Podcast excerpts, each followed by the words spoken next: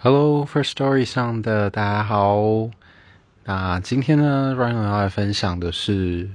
我是一个自律的人吗？举个例子，那其实说实在的，我从来不觉得自己是很自律的人，对，常常会有就是拖延症的产生啊。不过呢，因为我自己个人在当上研究呃研究生之后呢。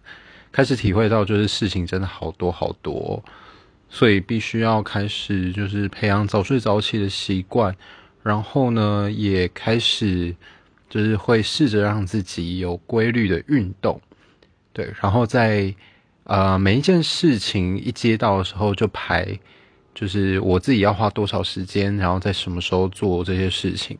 会把它记录在自己的 Google 日历上，然后把自己的 Google 日历填满。还蛮有成就感的啦，